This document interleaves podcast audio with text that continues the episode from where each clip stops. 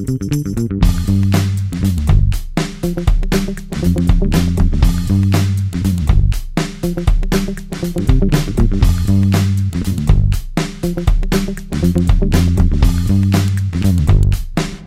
ao Nota 20, programa da Rádio Observador, em parceria com a Iniciativa Educação.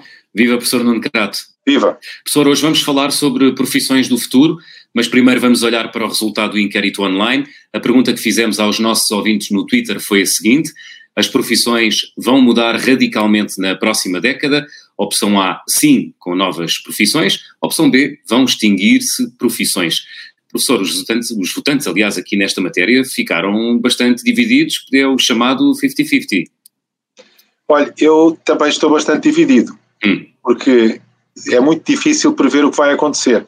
Que algumas coisas vão mudar, sim. Eu duvido que o radicalmente seja o, o adjetivo apropriado.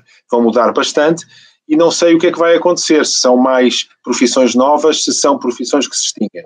Mas é para isso que temos aqui um convidado que é um especialista em economia do trabalho. Nem mais, é o Pedro Martins, que é investigador nas áreas da economia do trabalho e da educação. Ele é o convidado do Nota 20 desta semana, é professor de economia na Universidade de Londres. O pai era advogado na área do direito do trabalho, mas como o Pedro tinha mais perfil, ou tinha um perfil mais quantitativo, acabou por seguir o caminho da economia. Pedro Martins, bem-vindo ao Nota 20. Obrigado, boa tarde. Pedro, vivemos em permanente mudança, mas há uma realidade nova no mundo do trabalho que se impôs, que é o teletrabalho. É uma realidade que tem para ficar? Eu penso que sim. Eu penso que, que esta situação obrigou muitas empresas a experimentar o teletrabalho.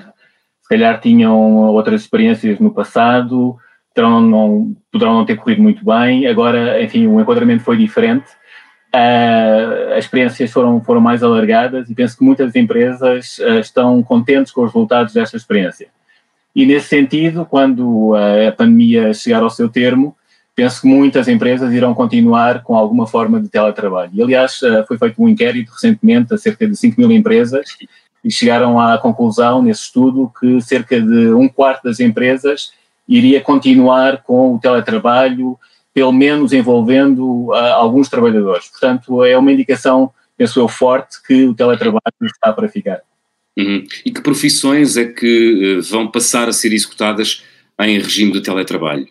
Ou em permanente regime de teletrabalho? Sabemos isso? Uh, ainda é um pouco difícil dizer. Uh, em todo o caso, se analisarmos os perfis das profissões, vemos que algumas claramente terão poucas perspectivas em termos de, de teletrabalho. Eu fiz uma pequena análise que indica que cerca de 10% das empresas, aliás, 10% dos trabalhadores podem perfeitamente desempenhar as suas profissões uh, com o teletrabalho.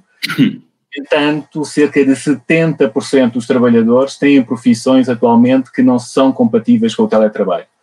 Portanto, haverá aqui alguns desafios, uh, mas eu penso que a tendência claramente é no sentido do alargamento da utilização do teletrabalho em Portugal. Uhum.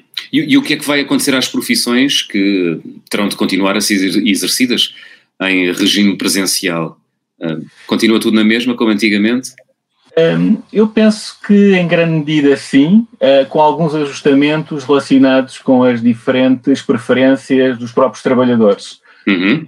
Que quem, por exemplo, esteja numa situação de escolher a sua profissão pela primeira vez, ou numa sequência de um percurso envolvendo o desemprego, vai possivelmente cada vez querer uh, direcionar-se para profissões diferentes em que haja um maior potencial de teletrabalho. Portanto, nesse sentido, talvez de uma forma gradual, um, ehm, iremos ver também por aí um crescimento da, das profissões em que o teletrabalho pode ser executado com maior facilidade. E consegue... Quando falamos em, te... Desculpe, diga, diga, quando, falamos em, quando, falamos em, teletrabalho, eh, estamos a falar exatamente em quê? Em completo teletrabalho ou, digamos, 90% de teletrabalho, 10% presencial, algum misto nesse sentido? Eu penso que sim, até porque uh, grande parte das empresas uh, irão e já estão a experimentar uh, uma forma mais gradual, envolvendo, por exemplo, um dia de teletrabalho por semana, dois dias de teletrabalho por semana, eu penso que uh, o teletrabalho que iremos assistir a partir de agora será cada vez mais uh, desse tipo. Por outro lado, também sabemos outras tendências, uh, por exemplo, a emergência da, da, chamada economia da plataforma, em que os trabalhadores relacionam-se com empresas e com utilizadores através de plataformas de internet em que aí haverá um potencial mais alargado para um teletrabalho completo, não é? Em que a pessoa está em sua casa ou noutro espaço a programar para empresas que estão noutra parte do mundo e haverá realmente um maior potencial para um teletrabalho mais, mais intenso. Em termos mais genéricos, eu penso que poderemos estar a uh, direcionar-nos para um modelo em que uh, uma parte significativa dos trabalhadores passarão um a dois dias uh, em casa em teletrabalho. Uhum. Vamos sair deste capítulo do teletrabalho e do trabalho presencial para as profissões em geral. Antever uh, quais são as, as profissões do futuro é um, é um exercício especulativo, mas é possível identificar as grandes tendências de como é que será exercido o trabalho no futuro? Que é, que é isso, no fundo, aquilo que interessa aos jovens, não é? Nós estamos aqui a tentar uh, trazer problemas que interessam aos jovens para a sua escolha de profissão, de profissões, para aquilo que querem fazer de futuro, para os estudos que têm que fazer, e, e é evidente que, perante esta grande uh, incógnita, os jovens gostariam de se sentir um bocadinho mais seguros. Sem dúvida. Eu acho que, por um lado, há, há três ou quatro macro tendências uh, que já tinham sido identificadas antes da, da, da, pandemia e que continuam a fazer todo o sentido e que vão influenciar os desenvolvimentos ao nível do mercado de trabalho uh, tendências como a automação, a inteligência artificial, o investimento, a chamada economia da plataforma que falámos há pouco, todas essas tendências vão influenciar os perfis das profissões, não só em termos de emergência de novas profissões, uh, como também mudança do, dos conteúdos dessas mesmas profissões, nomeadamente as profissões que vão continuar a, a, existir no, nos próximos anos. Depois há uma outra dimensão que também acho que é, que é importante sublinhar, tem a ver com um, o desenvolvimento dos sistemas de informação do mercado de trabalho. Isto é, utilizar informação que já existe sobre as profissões um, que já estão em funcionamento uh, e conseguir proporcionar informação mais detalhada sobre quais são as profissões em concreto que estão a crescer mais, quais são as profissões que estão a oferecer salários mais, uh, mais generosos e, por outro lado, também quais são as profissões que estão em declínio, tanto em termos do, do seu número como também em termos das condições de trabalho que oferecem. Uhum. Este é um trabalho interessante a ser desenvolvido pelas organizações uh, na esfera pública, como também uh, outro tipo de organizações, no sentido de coligir a informação disponível e proporcionar informação uh, mais diretamente utilizável, nomeadamente pelos jovens, nas suas decisões quanto às suas profissões do futuro. Isso significa o quê? Ter uma espécie de um de um website onde um jovem de 16, 17, 18 anos pode consultar se a sua profissão está a ter procura ou se, se, aquilo que ele estuda está a ter procura pelo mercado e se é remunerado quem, de que forma? É isso? Eu, eu penso que sim, penso que é, que, que é uma ideia importante e haverá condições para avançar nesse sentido um, não só para os jovens de 17 e 18 anos, como estava a dizer, como mesmo para os jovens, uh, por exemplo, uns 13, 14 e 15 anos, nomeadamente aqueles que possam estar a considerar um percurso ao nível de ensino profissional, que oferece... Para fazer uma escolha, para fazer uma escolha mais consciente, é isso? Exatamente, uh, sabendo quais são as alternativas, aquilo que, que é oferecido em termos das escolas da sua região, e depois quais são as perspectivas do mercado de trabalho que podem resultar dessas escolhas.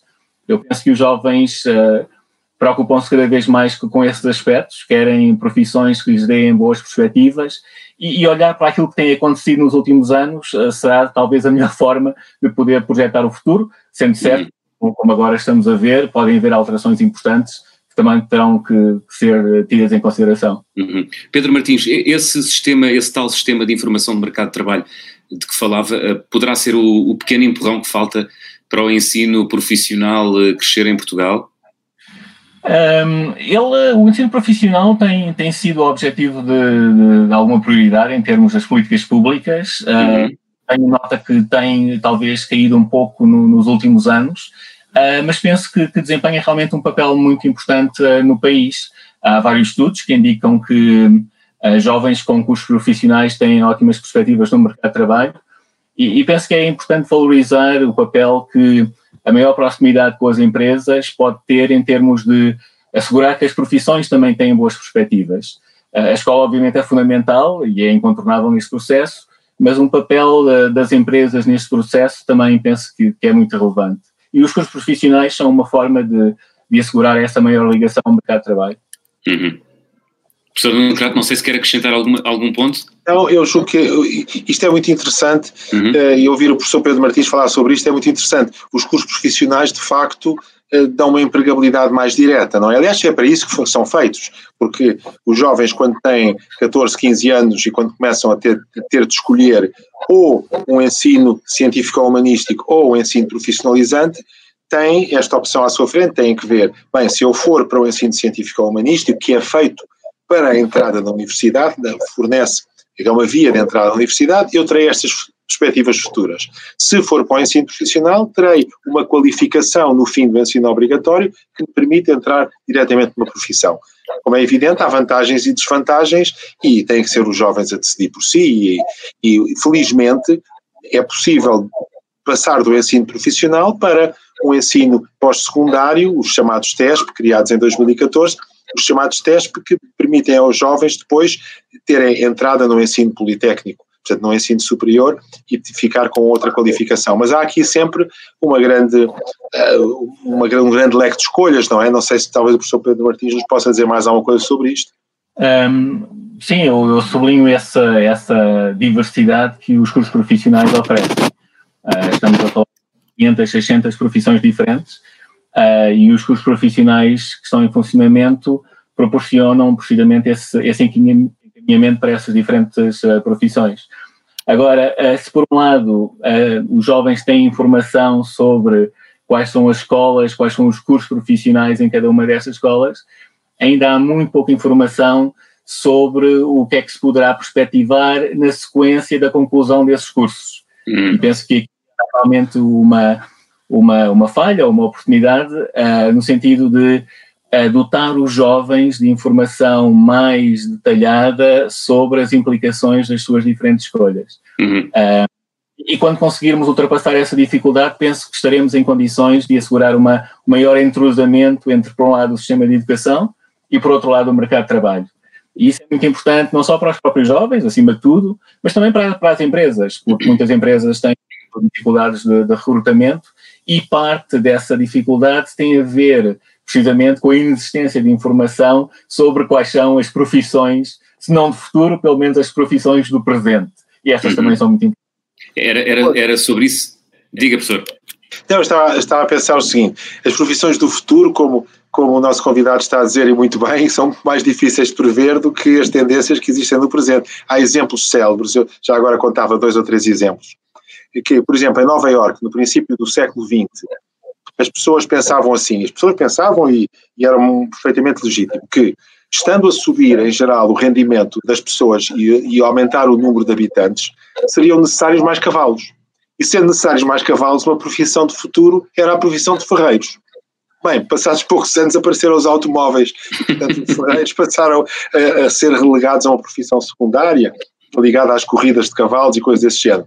Outro exemplo mais recente, muito interessante e que nós conseguimos perceber muito bem, é o exemplo dos táxis. Um alvará, também em Nova Iorque, um alvará para um táxi era, há cerca de seis anos, cerca de um milhão de, de dólares. Ou seja, era um negócio tão lucrativo que uma pessoa estava disposta a pagar um milhão de dólares para ter o, o, o alvará de, de, poder utilizar um táxi. Hoje em dia acho que desceu, ou pelo menos o ano passado tinha descido para cerca de um quarto desse valor. Porquê? Porque apareceu a Uber, apareceram todas estas plataformas. São, são exemplos de coisas que são difíceis de prever a longo prazo. Outras previsões funcionam e, portanto, temos que olhar para como as coisas, sempre como as coisas estão a evoluir. Uhum.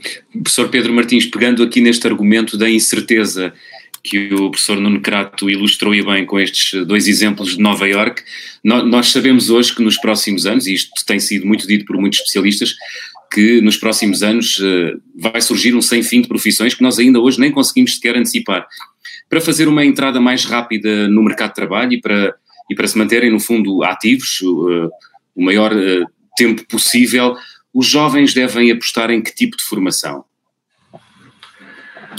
Eu, eu penso que depende, depende muito das preferências de cada um. um haverá aqueles que têm boa informação sobre as perspectivas no mercado de trabalho, uh, enfim, por, por vários, as ligações uh, familiares, uh, e poderão ter aqui uma, uma ideia muito concreta daquilo que, que se adequa aos seus perfis. Um, outro tipo de, de jovens, se calhar uh, numa situação como a atual, em que o mercado de trabalho está a mudar, uhum. a grande em que há alguma imprevisibilidade, talvez faça sentido evitar especializações muito aprofundadas e muito precoces e valorizar mais alguma generalidade, uh, algumas competências transversais ou, ou, por outro lado, também algumas competências básicas nas matemáticas, nas ciências sociais, etc. Um, acima de tudo, independentemente, digamos assim, do, da direção que cada um uh, preferir, eu penso que em situações como a, como a atual é sobretudo muito importante tentar ser o melhor possível.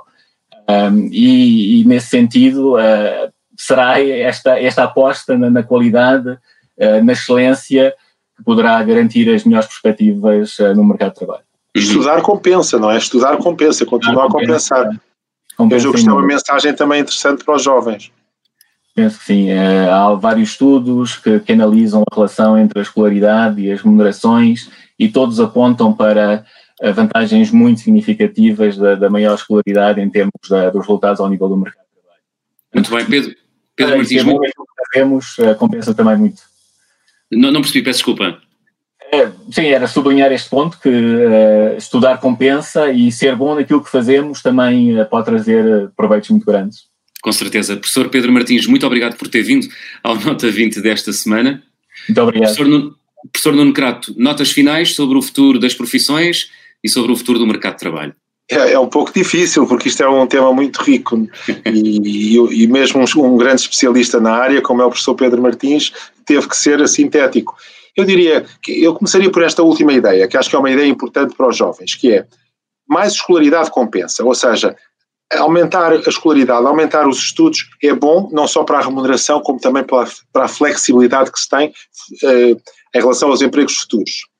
Segundo lugar, falar do, do, profissional, porque o profissional é uma alternativa que se põe a muitos jovens, e muito bem, porque permite um emprego mais direto e mais imediato, é uma qualificação e que é bom que os jovens pensem que podem seguir essa, essa via, se o quiserem, mas que podem depois perseguir estudos. Portanto, isso não, é um, não, não fica fechado. Felizmente, no nosso país não, não, está, não, é uma, não é uma via fechada, como em alguns outros, infelizmente, é. Mas isto são as médias. Agora, as médias escondem a diversidade. Hum. E nós sabemos também que há muitos jovens que estudam no ensino superior e não conseguem um emprego porque, por dificuldades várias e às vezes porque os cursos que estudam não são aqueles com maior empregabilidade. E julgo que aí também é importante perceber-se que certos cursos técnicos têm maior, maior eh, versatilidade, que estudar matemática é algo de importante, etc. E em relação ao profissional, que se pense num profissional adaptado às necessidades.